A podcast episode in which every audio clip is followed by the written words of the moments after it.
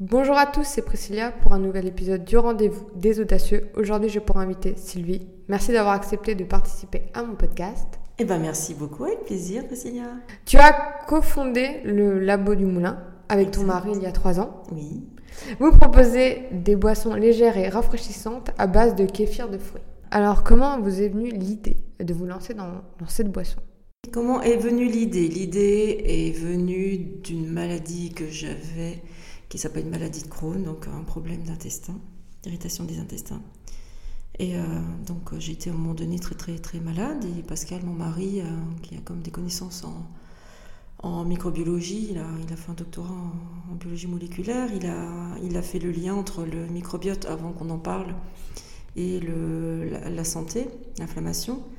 Il avait des souvenirs d'avoir bu du kéfir tout petit et donc, euh, lors du mariage, euh, du, baptême d'une nièce, euh, sa grand-mère euh, a parlé de kéfir à Pascal. Elle a dit Écoute, j'en cherche depuis un moment, est-ce que tu n'en aurais pas? Et elle se déplaçait jamais sans son kéfir. Donc, elle nous a donné quelques grains, l'équivalent d'un bol. Et du coup, on a commencé à faire du kéfir. Et j'ai été de mieux en mieux jusqu'à ne plus avoir de symptômes du tout. Donc, effectivement, ça a été une révolution pour moi un rechangement de, régime alimentaire. Donc j'ai arrêté de faire des gâteaux le samedi. J'étais mamie gâteau, euh, enfin maman gâteau. J'ai arrêté de faire des gâteaux. J'ai arrêté le sucre. Euh, je me suis mis au pain au levain, aux légumes fermentés, aux produits fermentés. Et, ça a suffi à, réguler, je pense, mon, microbiote et, à faire que maintenant, bah, je suis en pleine santé, en pleine forme. Et donc l'idée est venue du fait qu'on n'en trouvait pas beaucoup dans les magasins, avoir pas du tout. Donc euh, j'ai voulu faire profiter euh, tous les consommateurs de, de, cette boisson qui fait vraiment du bien. Et c'était à combien de temps? Alors j'ai fait des crises pendant, pendant une quinzaine d'années. Hein. Et la première fois que j'ai commencé à faire du kéfir, euh, ça fait une dizaine d'années. On a fait donc à la maison pour nous, personnellement, pour les voisins, pour les amis. Et je connaissais bah, Scott La Cigogne, qui est à Vailleur 5, qui est un grossiste en, en produits bio m'a dit écoute, euh, si ton produit est certifié bio, on va pouvoir te le vendre. Donc, euh, étant même à la cave, on a commencé à faire quelques cartons de bouteilles. On était en bouteilles plastiques, hein, mais il nous a vendu notre kéfir dans les magasins bio. Les bouteilles plastiques, euh, rapidement, on s'est dit ça ne va pas être possible. Et c'est ce qui nous a vraiment mis le pied à l'étrier de, de, chercher un local à l'extérieur pour passer en bouteille de verre, pour pouvoir mettre une machine et embouteiller en bouteille de verre. J'ai eu la chance de rencontrer Aurélien aussi à un moment donné qui, qui nous a approché, qui a dit j'aimerais bien euh, lancer une société avec vous. Et donc on s'est rencontrés. Moi je ne le connaissais pas du tout. Hein. Mais comment il vous a découvert? Parce que lui il est à Paris ben, par, euh, par Internet, par les réseaux sociaux. Euh, il, il, cherchait à refaire sa vie et puis à, puis à donner du sens à sa vie. Et Bon, il est du marketing, donc il savait ce qui allait marcher. Il a, je pense qu'il avait eu un sixième sens. Il s'est dit le kéfir, ça va être un produit d'avenir, j'y crois. Euh, il en faisait lui-même. Il s'est dit je vais trouver quelqu'un qui, qui, se lance et je vais le faire avec lui. Bah, du coup, en l'occurrence, c'était avec elle. et, et, on est très complémentaires. Comme on dit, donc on a l'usine en province et le, la stratégie commerciale à Paris. Et il y a quatre boissons, c'est ça Différentes? Quatre parfums. Enfin, quatre parfums, pardon. Quatre parfums. Vous avez Sur la base de la même boisson.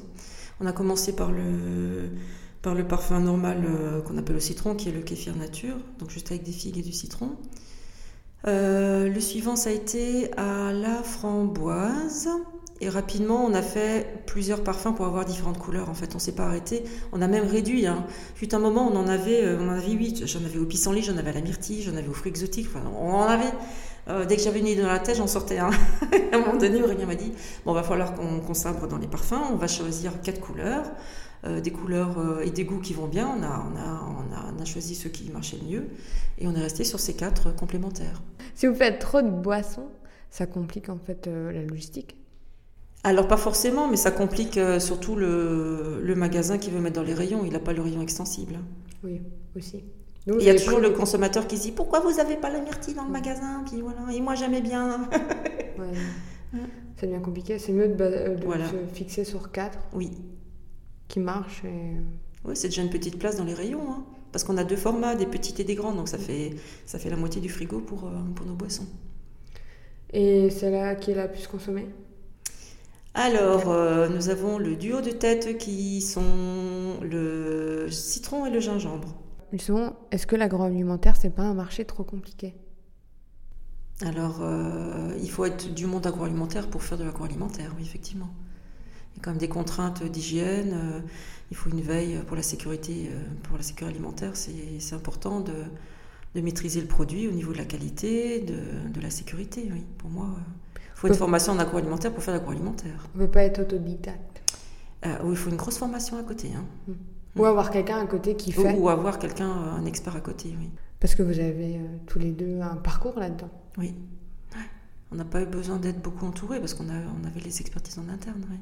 Vous avez fait euh, le choix d'être euh, accompagné par quelqu'un qui est enfin non, de faire une association avec quelqu'un qui est dans le marketing.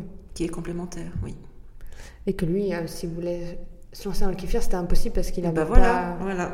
Il pas l'expérience pour. C'est une synergie, c'est comme dans le kéfir, c'est une synergie de levure et de bactéries. On a fait une, synergie entre les différentes fonctions. Et au niveau des, bah, justement des rôles, vous êtes trois oui. fondateur Oui. Comment vous avez choisi? Bon, bah, Naturellement, hein, par, par, par, son expertise. On n'a vraiment pas fait de choix, ça s'est fait, ça fait tout seul. Hein. Lui, il est le marketing et toi, tu t'occupes de quoi? Lui, Dans... marketing e-commerce, donc il développe la stratégie commerciale. Et toi? Moi, je développe, euh, je fais le développement, je fais la qualité, euh, mhm. la sécurité. Euh, je suis le contact pour les instances officielle. Si je dois aller voir la BPI, la banque et tout ça, c'est moi qui fais les, qui fait les rendez-vous. Mhm. Et ton mari s'occupe de la chaîne donc, En l'occurrence, je suis la présidente et j'ai deux directeurs généraux, euh, donc un Aurélien et l'autre Pascal, mhm. mon mari. Et il fait? Il fait la production. La production. Il fait la production, c'est l'éleveur de grains. C'est le garant de, de, la qualité du produit. Et il y a six autres personnes Alors on a, on s'est comment dire, on s'est lancé dans, l'apprentissage avec, euh, avec des jeunes. Donc on a six apprentis, on en a pris deux chacun, c'est le maximum de toute façon qu'on pouvait. Euh, bah, parce qu'on sait trop bien que les jeunes avaient un problème avec le Covid. Hein. On s'est dit euh, qu'il fallait qu'on fasse quelque chose. On a donné la chance à des jeunes. Ça a été fort heureusement bah, subventionné, donc ça a été très bénéfique pour nous pour vraiment absorber le, la croissance exceptionnelle qu'on a eue. Donc on a eu euh, à choisir bah, des, profils qui sont complémentaires pareils. Donc, euh, on a un assistant en logistique, euh, un assistant en RH et comptabilité. Mais tous ces assistants et tous ces, alternants, le but, c'est de les transformer après en contrat. Hein. En salarié. En salarié, oui. Et la croissance, elle a été quand? Ah bah, Elle a été depuis le début. Hein. Depuis le début, ça a Depuis le début, oui. D'année en année, on a, on a doublé. Ah oui. C'est plutôt Passer de 30 000 euros à 300 000 euros et là on va, on va atteindre les, les 600 000 euros cette année. Ah mais c'est fois, fois 10 et le double à chaque fois euh, 30 000 à 3 On avait dans les business plans peut-être le million très rapidement. Hein. Ah mais là je pense qu'on est proche. Oui. Avant 5 ans. Oui, l'année prochaine. 2022 Ou fin 2021 Fin 2022. Fin 2022. Oui.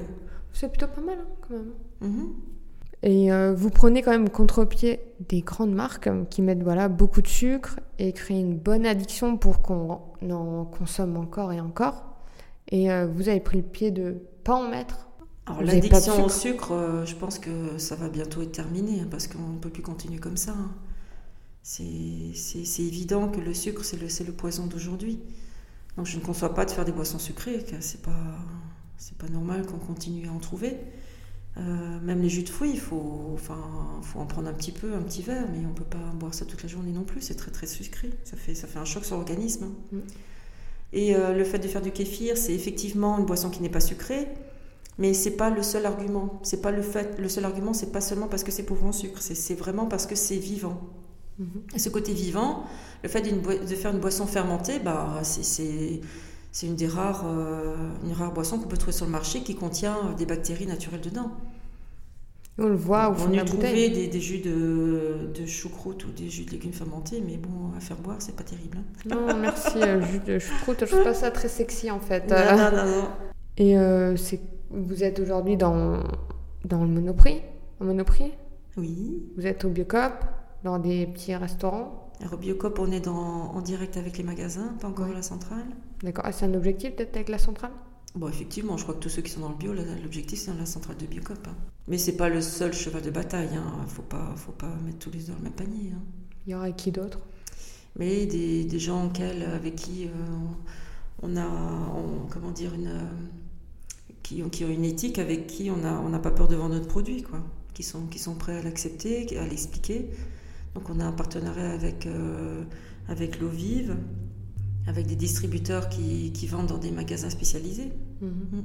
Ça, c'est le travail Dans les magasins spécialisés où euh, ben, on peut poser des questions au chef de rayon, avoir des réponses, euh, et peut-être même goûter le produit parce qu'on fait beaucoup d'animation mhm. pour essayer de faire goûter.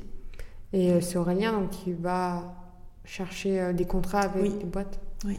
Enfin, des distributeurs, pardon. Voilà, oui, oui c'est vraiment le la tâche d'Aurélien qui fait, qui fait très bien. Donc, euh, il, connaît le monde de la distribution, donc euh, il sait comment les, les aborder.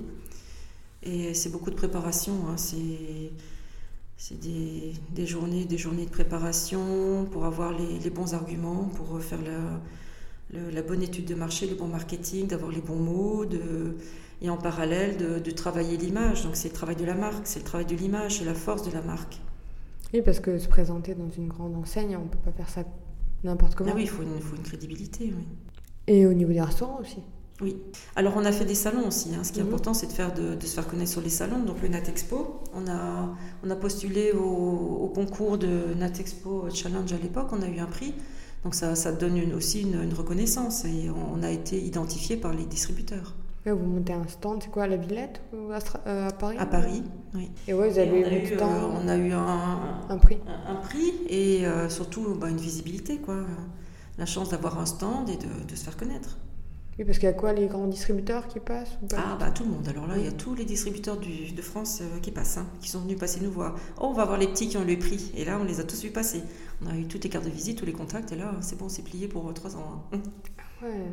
Mais c'est fou, ouais, comme c'est important. Euh. Ah bah les salons professionnels, c'est important et c'est un peu dommage avec le Covid qu'il n'y en a plus. Hein. Ça, ça fait vraiment un tort parce que c'est un lieu d'échange et de, de, contact et de, ouais, de, de publicité qui n'y a pas d'égal. Hein.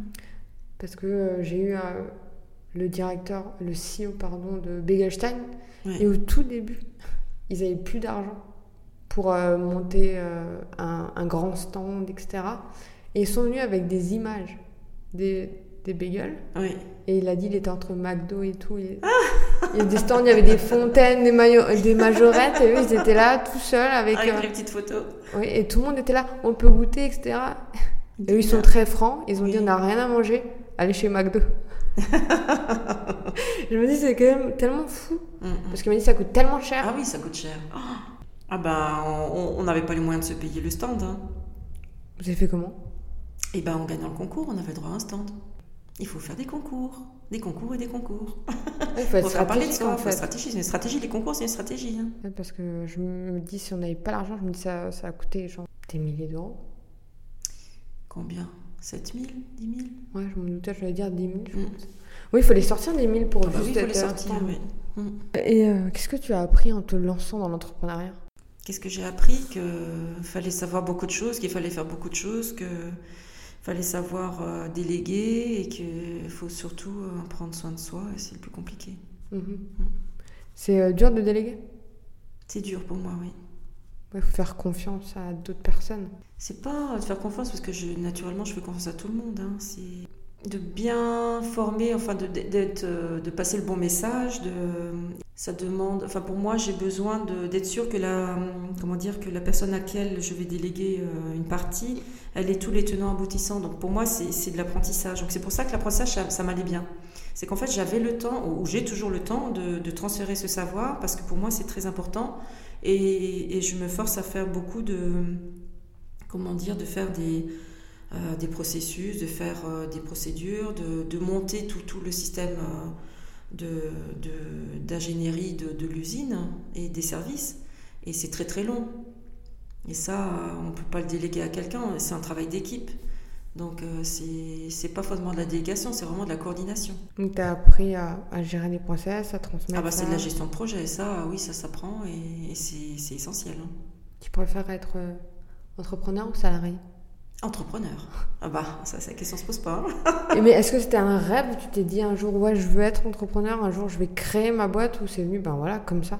Alors, c'est venu comme ça, c'est pas forcément un rêve, c'est vraiment un, constat et la finalité et, et une chance et et pas, pas forcément un rêve parce que c'est pas un rêve tous les jours non plus mais euh, c'est c'est une mission c'est je pense que ces derniers temps avec un peu tout ce qui se passe partout et on a avec euh, des gens comme moi qui ont 50 ans qui ont une expérience on, on se sent légitime de, de de devoir faire des choses autrement que les autres et et de, de participer à, à, une mission qui est de, de changer les choses. Quoi.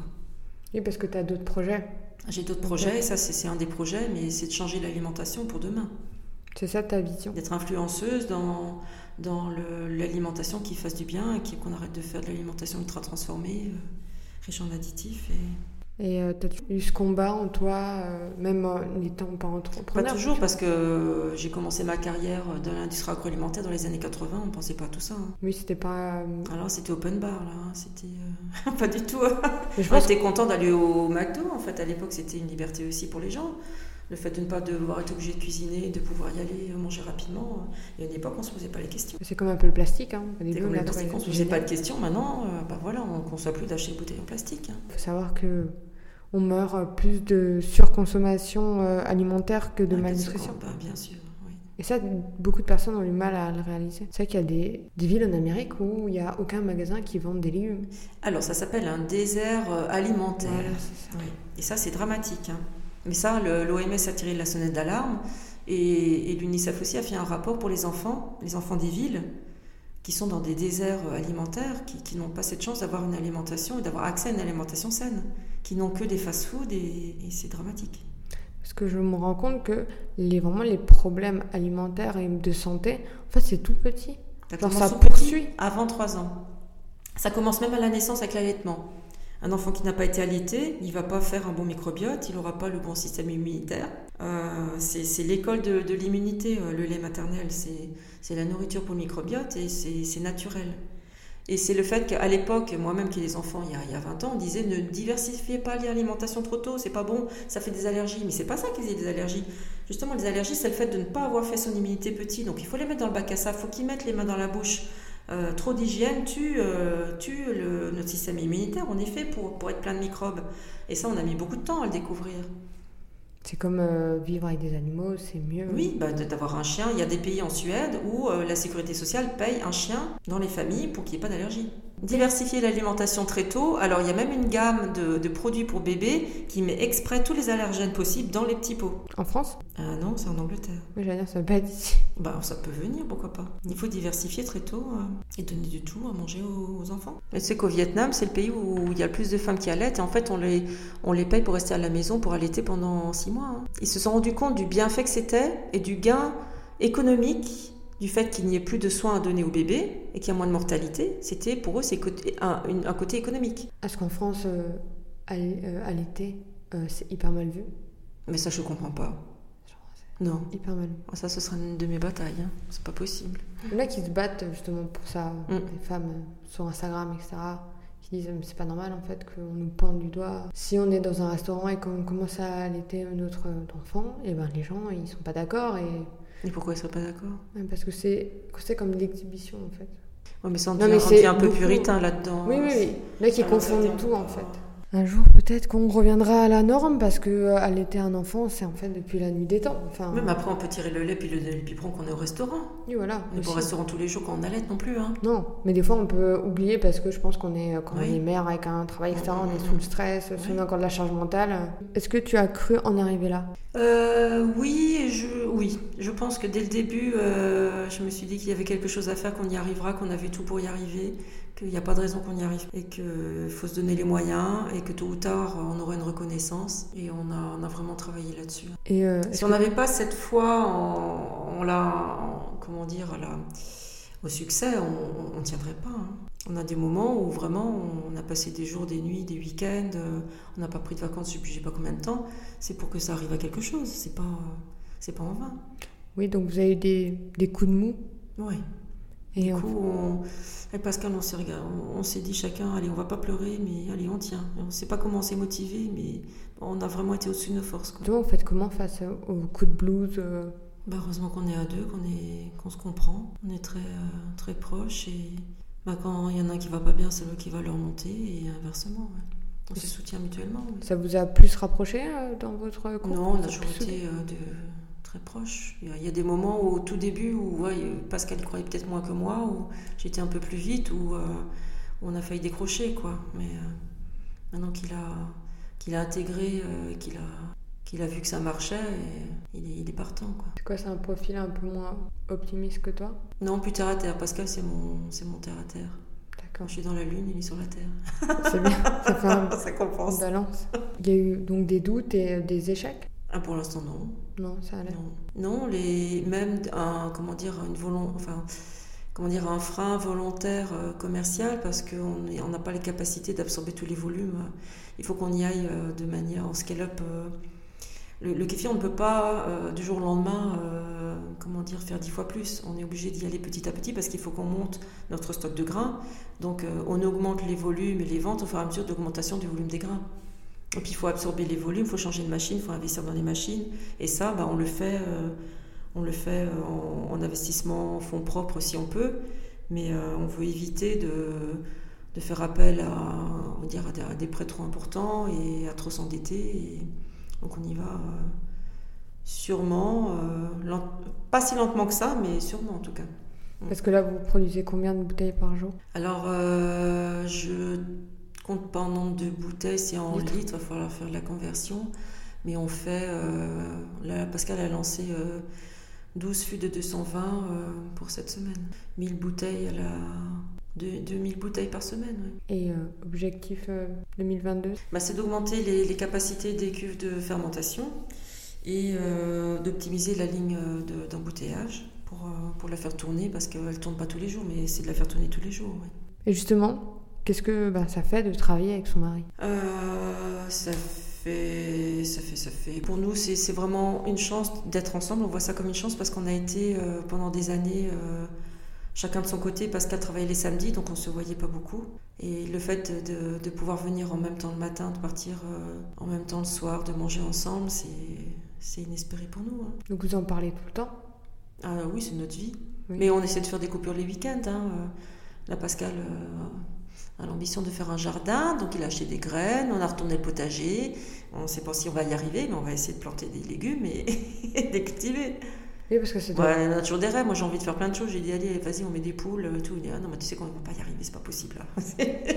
mais euh, c'est ça, en fait, c'est de parler d'autre chose que, euh, que de la boîte tout le temps, parce que ça a comme une charge mentale. Oui, c'est vrai. C'est vrai que c'est un peu notre tort, c'est d'en parler un peu tout le temps. On, doit sûrement saouler notre entourage. On a la chance d'avoir des enfants qui sont à l'écoute et qui, qui sont dans. Je dis pas dans le domaine, mais qui on a voulu leur mettre le pied dans l'entrepreneuriat et leur montrer comment ça marche une boîte. Et ils en pensent quoi? Oh, Pour l'instant, euh, il y en a un qui va en médecine, donc pour lui, c'est hors de question de faire sa boîte, mais, mais le côté santé des aliments, ça l'intéresse beaucoup. Donc là, euh, même dans l'idée éventuellement de, faire de la recherche après, euh, sur, plus tard. Et parce que la médecine. Elle n'a pas fini de découvrir des choses, hein. c'est en continu. Et on ne sait pas combien de temps. la médecine, c'est quand même dur. Hein. Ça se trouve, à 40 ans, il en aura marre. on ne sait pas. Hein la vie n'est plus faite par, euh, à faire que un travail. Oui, mais en tout cas, c'est pas eux qui vont prendre la relève après. Hein. La, relève, c'est Aurélien, ça va être nos futurs employés. Nous, on cherche des gens avec qui on va pérenniser euh, l'histoire et, transférer notre savoir. Vous allez ouvrir à d'autres actionnaires, peut-être, ou pas du tout? C'est une oh, contrainte. Hein. Comment? C'est une contrainte aussi, les actionnaires. Pour l'instant, c'est pas ouvert. Mhm. Mais euh, si on a des, comment dire, des, des, employés qui sont qu'on identifie comme, euh, comme euh, où on va pouvoir vraiment transférer la boîte, ben on va les ouvrir au capital et ça sera comme ça. Non, mais genre des investisseurs, des gros investisseurs qui voudraient par exemple prendre, je sais pas, 10% pour je sais pas combien d'investissement. Bon, si on peut s'en passer. Euh. J'ai remarqué que c'est assez contraignant en fait. Oui. Et que c'est mieux d'être en autofinancement. Et il faut se mettre d'accord à trois. Donc euh, on est déjà à trois, ce sera un peu compliqué de faire rentrer encore un quatrième. Oui. Ça après, faut voir les parts, faut, euh, est-ce que vous suivez ou pas ce qu'il dit Non, ça va diluer nos parts euh, respectives. Enfin, c'est... Et puis c'est, nos décisions, on a fait ça à 50 ans, c'est pour faire les choses qu'on a envie, comme on a envie, et qu'on ne dise pas comment les faire. Voilà, déjà. Donc c'est, c'est hors de question d'avoir, d'avoir quelqu'un qui va, nous, qui, va nous orienter dans, d'autres manières de faire. Mm. Oui, il y a... Il faut cette liberté-là, et c'est- nous qui prenons le risque. hein. c'est sûr qu'à 50 ans, on n'a plus envie d'être dirigé par quelqu'un. Non, non, pas du tout. Si on est entrepreneur, c'est justement pour être. C'est la liberté, euh, c'est le, c'est un prix.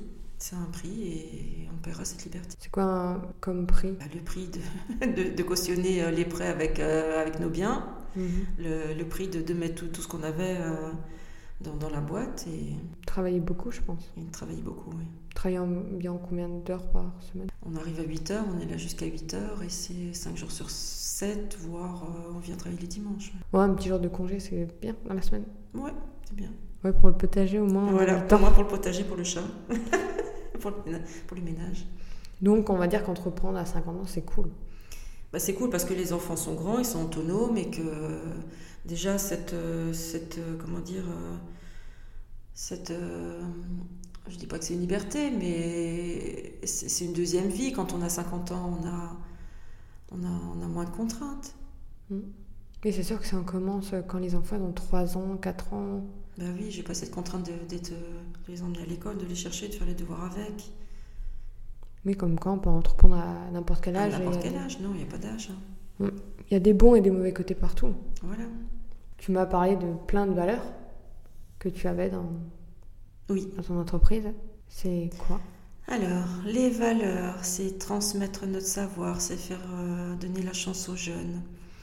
C'est de faire des produits qui soient euh, bons, bio, 100% sans arômes, sans additifs et euh, durables euh, si on peut. C'est-à-dire que si on, on va vraiment euh, faire de la, de la qualité par la traçabilité, par, par le choix des, des fournisseurs et, et par la contractualisation de nos achats. Donc c'est de, de- de s'inscrire dans l'alimentation de demain qui, qui, qui est durable. Tu penses que c'est vraiment un enjeu? Ah, c'est un enjeu, oui. Eh ben, je ne conçois pas qu'on puisse euh, maintenant se lancer dans, dans l'agroalimentaire et ne pas penser à l'impact qu'on a euh, sur l'écologie et sur la planète. Moi, je pense que tout business, de toute façon, doit se remettre en question là-dessus. Enfin, qui se crée, parce que doit ça- avoir une RSE, oui. Mm. Responsabilité sociale et environnementale. Imagine, tu es dans la même pièce que le PDG de Coca-Cola. Tu vous parlez la même langue, hein, bien sûr. Tu lui dirais quoi? Je suis pas sûre qu'on se parlerait. Je le regarde même pas. Non, je suis pas sûre que l'occasion se donnera. non, mais Et ils sont dans un autre monde, ces gens-là. Ah oui. C'est- On n'est pas du tout sur la même échelle. par rapport à la grandeur de leur entreprise, le- Oui, ils ont d'autres euh, priorités que nous et d'autres euh, chats à fouetter, j'ai envie de dire. quoi. Eux, ils discutent avec les actionnaires. Moi, je discute Oui. avec des employés, avec des clients, avec, avec des fournisseurs. Euh, quand on est entre, entre actionnaires, on est, on est coupé du monde. hein. mais ils sont plutôt à faire leur grosse Mais ils sont influencés, euh, ils ont des indicateurs. Donc j'imagine que euh, l'alimentation de demain, c'est un indicateur pour eux. Ils, sont, euh, ils, sont, ils ont des influenceurs au sein des entreprises, comme moi je peux l'être au sein de mon entreprise. Donc le, je pense qu'il ne faut pas non plus, euh, comment dire, crier euh, sur l'industrie agroalimentaire parce qu'on en a besoin. Et qu'elle peut faire des choses très bonnes. euh, C'est sûr qu'elle peut faire des choses euh, très mal, mais euh, qu'elle est capable, si elle se donne les moyens, de faire des- des- des choses très bien. Oui, parce que moi, je pense qu'ils sont convaincus de ce qu'ils font et ils pensent être dans, dans le bon droit, même s'ils mettent 33% de sucre. Alors les 3% de sucre, là, c'est quand même 33. euh, le, le- la recherche du, du gain et du bénéfice. hein. Ça, c'est sûr que c'est pas le- la recherche de faire du bien. Ouais, mais euh, moi, je suis persuadée, même les gens qu'on trouve un pas cohérents avec nos valeurs, et même que c'est un désastre, pour moi, c'est un peu un désastre euh, Coca, Mm. je pense qu'ils sont dans leur bon droit. Je pense que le PDG, il se lève tous les matins en disant qu'il fait quelque chose de bien. Bon, après, c'est bizarre, mais j'en suis convaincue. Que même Total, euh, il se lève tous les matins en se disant ce que je fais, c'est bien, c'est cool. C'est génial, j'ai des valeurs de ouf. Ça peut être très bizarre à entendre. hein. Bah, le- la responsabilité sociale des entreprises et environnementale, ça fait c'est pas très longtemps que même dans les statuts des entreprises, euh, on peut mettre euh, on, on peut mettre les valeurs. Toutes les entreprises, quand elles créent une entreprise, ne met pas les valeurs dans les statuts. Ah, on les met dans les statuts même? Bah, on peut les mettre dans les statuts. ah, Je savais pas du tout. Mais je parle Et quand ça ils une parlent. autre force, quoi. C'est bah oui, mais c'est sûr que ces entreprises-là, c'est quoi leur, leur raison d'être? C'est quoi leur raison d'être? C'est faire des bénéfices, non? Moi, je c'est plus que ça. Moi, je pense qu'ils ont une force comme toi, ils ont leur valeur en disant on fait plaisir aux jeunes, aux gens, on apporte une boisson euh, extraordinaire. euh. C'est une grosse machine et puis il faut faire tourner la machine parce que ces, boîtes-là, elles, ne- doivent que, croître, elles ne peuvent pas s'arrêter. La croissance est obligatoire. Il faut aller chercher des marchés, Co- coûte que coûte, il faut chercher les marchés, c'est compliqué, la concurrence est compliquée. Si on n'est pas les premiers, si on n'est pas devant, si on n'est pas les plus rapides, ben, on se fait dépasser. Ah oui, c'est sûr. Non, mais- Mais ils ont une stratégie, ils ont quand même euh, racheté des boîtes euh, qui, qui ont une image un peu plus saine. Donc euh, ils commencent par le rachat, c'est par, oui, par intégration des, des concurrents et, et des petites boîtes, ils vont arriver à changer leur image. Oui, ils ont la force de racheter aussi. Oui. Sauf que quand on propose 2 millions d'euros, Bah, ils ont racheté des boîtes de kéfir aux États-Unis et de kombucha. hein. ah, ils se mettent là-dedans maintenant? Oui. À la moitié des rayons aux États-Unis sont des boissons fermentées dans les supermarchés. Et euh, t'es déjà allé aux États-Unis euh Ah non, mais c'est des études qu'on a, des études de consommateurs que, que même Aurélien peut avoir. Non, mais pour voir, genre. Ah non, mais j'aimerais bien, mais là, Voilà. on a que le Covid, c'est pas trop facile, sûr. mais. Moi, je me dis, euh, oui. en fait, il y a, y a des, euh, Ouais. des grands magasins aux États-Unis, ça a l'air d'être incroyable Oui. euh, au niveau du bio. Oui, oui. Et moi, je me dis, ah, s'il y a tellement de ça, peut-être t'aurais le- voilà, la curiosité d'y aller. Oh, c'est Ouais. trop bien. Bah oui, oui, Non, mais il goûter. faut aller, il faut, faut voyager. Hein. J'ai eu la chance de voyager au Vietnam. C'est ça. Enfin, de... Oui, il faut s'ouvrir au monde, voir un peu comment ça se passe ailleurs. Mais Relativisons. Hein. Mais comment ça se passe en fait? Est-ce que tu as le droit de dire comment ça se passe? Tu prends des. Ah, bah, j'ai le droit, je vais même le dire. Le gingembre, c'est du vrai gingembre qu'on achète nous-mêmes du Pérou. Mhm. Parce qu'on veut pas trop du chinois. Hein. Bon, c'est pas que je suis contre le chinois, mais on a un peu plus de maîtrise en bio euh, au Pérou. Euh, il arrive chez notre grossiste adoré Scotta Cigogne, frais. Euh, nous le lavons, nous le coupons, nous le pressons et on récupère le jus. D'accord. Et ce jus, on va le congeler pour que on en ait bah, tous, les, tous les mois, on fait de la fabrication, pour ne pas être obligé de le pasteuriser en fait. On, n'utilise que des ingrédients crus, crus, non pasteurisés, et le goût du jus de gingembre frais, mais il est sans commune mesure avec du, du jus de gingembre qu'on peut trouver qui a été pasteurisé, parce qu'il perd, il perd en goût. Et ensuite, euh, pareil, les framboises, ça doit être compliqué quand c'est hors saison. Et ben pareil, on joue avec euh, nos congélateurs parce qu'on les justement on n'en a pas toute l'année, donc euh, on les fait rentrer quand c'est de la saison. Et euh, c'est pas des framboises entières, c'est des, framboises un peu déclassées, c'est des de comment ils appellent ça, de- des, des concassés de framboises, et on les met dans des filets et ça ça s'infuse dans, le dans kéfir et ça fait ça fait la couleur et le goût. Mais vous avez dû faire beaucoup de tests avant. Ah oui, ah bah, des énormes tests, ça fait, ça fait 5, ans qu'on fait des tests et qu'on a testé plusieurs parfums. Et parce qu'en même temps, dans la fermentation, il y a des, des- des fruits et des parfums qui vont bien et d'autres qui vont pas bien. Moi, j'ai voulu faire un épice de Noël, ça ne marche pas parce que c'est antibactérien, donc la cannelle, ça marche pas trop dans le kéfir. Et euh, le, le thé vert, par contre, ça marche bien. C'est ça, ça favorise la fermentation. Donc il y, a, il y a des choses qui sont probiotiques et d'autres qui sont pas trop probiotiques. Oui. On va dire que le citron, ça a été simple. Ah bah c'est la recette de base, oui. Voilà. Le citron c'est simple. Et euh, il y a une des boissons sur les quatre qui a mis vraiment du temps où tu as dû chercher. Ah c'est la framboise. Là c'est ça a mis beaucoup de temps parce que bah il faut pas la pulpe parce que ça ça change la couleur. C'est une histoire de, de couleur et de et de, de, de stabilité du produit. On n'est pas encore tout à fait euh, stabilisé sur la couleur. hein. Elle varie en couleur. Quand on l'a fait, elle est rose pétante et deux jours après, elle est pâle et puis après, elle redevient rose. Donc il y a des, phénomènes qui se font dans la bouteille en fonction des oxydations, en fonction de la température, enfin, en fonction de plein de paramètres qu'il faut vraiment. Mais on ne veut pas mettre de colorant. On veut rester sur un produit naturel. Donc euh, la variation est naturelle. Mais de là à comprendre tous les phénomènes et maîtriser euh, ces phénomènes, c'est pas. ah, ça va arriver dans, dans 5-6 ans parce qu'on fera ça de manière naturelle. On ne veut pas mettre euh, de produits chimiques ou d'additifs dedans. Mais c'est une recherche. hein. C'est de la recherche euh, par expérience, par empirisme. J'ai trouvé le bon goût, la bonne couleur, parce que j'avoue que si on fait de la framboise, c'est que ça n'a pas une ressemblance de framboise, ça donne pas envie aux consommateurs. Oui, ben c'est ça. Le, le, comment dire, le- la raison d'être du labo, c'est de faire.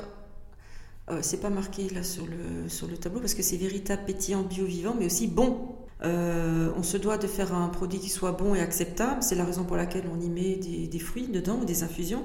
C'est pour vraiment le rendre acceptable et, bon parce que ça peut. euh, les produits fermentés peuvent être une appréhension chez les consommateurs qui ne le connaissent pas. Donc à l'ouverture de la bouteille, l'odeur, c'est déjà le premier, la première chose que fait le consommateur, c'est qu'il prend ça et puis il sent. Mm. Est-ce que ça sent bon ou pas? Et si on met pas de parfum, de framboise ou de thé vert, ça sent le kéfir, ça sent le produit fermenté. Et ça, ça peut, ça peut rebuter les gens. Hum, ça sent bizarre, je connais pas, je bois pas. La framboise, ça sent bon, donc j'ai envie de boire. J'ai une belle couleur, j'ai un bon goût. Euh, le gingembre, c'est pareil, ça donne une fraîcheur à, à l'odeur. Et le thé vert menthe, ça sent la menthe. C'est pour vraiment, euh, quand on l'ouvre et l'avoir dans le verre, d'avoir cette odeur et de, de faciliter l'acceptation du produit. C'est en- un facilitateur d'acceptation du produit. Voilà. Et entre euh, j'ai une idée et on a trouvé le bon goût, je dirais qu'il faut combien de temps? Un an, je dirais facilement un an parce qu'il faut valider euh, la fermentation et être sûr que c'est reproductible et, et sourcer les matières premières, les valider, être sûr qu'on peut les avoir, les analyser, être sûr qu'elles viennent du bon endroit, qu'elles sont bien faites. Euh, c'est du temps de référencement, du temps de qualification et, et marketing aussi. T'as essayé 8 produits? Oui. Ça allait vite? Oui, bah, parce qu'au début, on avait peur de rien, puis on a fait plein de choses. Et le marketing, c'était fait à la bonne franquette. Maintenant, il bah, faut quand même, euh, euh, vu les marchés sur lesquels on va, il faut que, que ce soit bien cadré, bien qualifié. Donc, il y y a quelques, il y a quelques petits travaux aussi de marketing aussi derrière. Là, aujourd'hui, vous avez la boisson kéfir. Donc, tu voudrais, toi, lancer d'autres choses? Oui, d'autres produits qui seront euh, toujours bons pour le microbiote, euh, qui sont issus aussi de la fermentation. T'aimerais lancer quand un nouveau projet? Bon, d'ici l'année prochaine, fin de cette année, oui. Ah oui. Donc, c'est déjà dans les cartons. Ah, c'est déjà dans les cartons, c'est déjà dans les tiroirs du labo, mais je peux pas en parler. Non, non, je, non, non, je, Il y a un an de développement. Il y a, Oui, il y a- c'est il y a ça. un an de développement. ouais. je me dis entre la première idée, ok, c'est bon, c'est cool, à on va faire un truc en plus. Oui, parce que ça dépend du projet. Là, le projet que j'ai, il y a quand même de la recherche fondamentale. Donc, euh, c'est un projet que je fais avec l'ARIAL et qui est subventionné par la BPI. Donc, il y a le temps de la recherche et la recherche n'a pas de temps. Mm. L'espace-temps de la recherche, c'est, complètement indépendant du, du marché. Donc, une découverte qui a été programmée, disait Mm. je ne sais plus qui. Il faut laisser le, le temps à la science de, de faire ses recherches. Et puis, euh, ce qui est différent de l'innovation. L'innovation, c'est euh, je, fais, euh, je fais un produit, mais je maîtrise bien tous les, tous les, tous les paramètres. En fait, dans les produits qu'on va développer, il y a des paramètres et des questions auxquelles on ne peut pas répondre. Donc la réponse à ces questions va demander de la recherche. Donc là, on- mais on ne peut pas dire, si, si on connaissait, bah, ce serait plus la recherche, parce qu'on aurait déjà la réponse. Quoi. Donc, euh, rendez-vous fin 2021 Voilà, oui. pour voir la nouveauté. Voilà. Quel est ton plus grand défaut? Euh, de, de ne pas écouter, de ne pas écouter les, les conseils, d'en faire qu'à ma tête. oui. Moi, des fois, c'est bien. Oui, ça peut user. Hein. User euh. L'entourage. Ouais, voilà. Dire, toi, ça va. Oui, moi ça va. C'est les autres. ouais. Est-ce qu'il y a quelque chose que tu détestes faire? Ah, Qu'est-ce que je déteste faire? Euh, Les tâches rébarbatives qui n'ont aucune valeur ajoutée. Oui. Genre euh, l'administration, la compta? Alors administration, la compta. Alors là. C'est une perte de temps, personne n'aime faire Ah oui, ça. c'est tout ce qui est perte de temps, tout ce qui est répétitif. En fait, moi, il faut que ça change, il faut que ça bouge. Est-ce que tu as une anecdote honteuse ou drôle à nous partager? Oh bah, je ne sais plus quand ni quoi, mais en tout cas, je me suis mélangé les pinceaux dans mes agendas. J'ai du mal à les synchroniser. Puis j'ai raté des réunions très importantes où j'ai dû m'excuser platement, que j'avais oublié. Et souvent, ça m'arrive, c'est que j'oublie les réunions qui sont planifiées et, et ça devient problématique. ouais. C'est un peu embêtant pour le business. Oui. Et euh, pour finir, quel est le meilleur conseil qu'on t'a donné? Ah, le meilleur conseil, c'est Pascal, c'est de faire attention et de d'arrêter de, de prendre en charge des nouvelles choses et de, de, de- voilà, de se poser. On prend un week-end et on part, et on s'arrête et on fait autre chose. Ouais, de couper. De couper, oui. Ben, j'ai à peu près posé euh, toutes les questions. Super. Donc, euh, merci d'avoir participé. Bah, merci à toi de m'avoir laissé le temps de la parole. oui. Merci d'avoir écouté cet épisode jusqu'à la fin. Mais avant de partir, tu peux prendre juste deux minutes pour soutenir mon podcast en mettant 5 étoiles et un commentaire sur Apple Podcast si tu as un iPhone. Sinon, tu peux me suivre sur Spotify. Ça me permettrait de me faire connaître en remontant, tu vois, dans l'algorithme. Ça toucherait plus de personnes et on serait une plus grande communauté à m'écouter. Tu peux aussi le partager à un ami Peut-être que euh, ça l'inspirera, peut-être qu'il en aurait besoin aujourd'hui pour être reboosté. Et euh, si tu veux être au courant des prochains épisodes, tu peux t'inscrire à ma newsletter. Je te fais des bisous et je te dis à bientôt.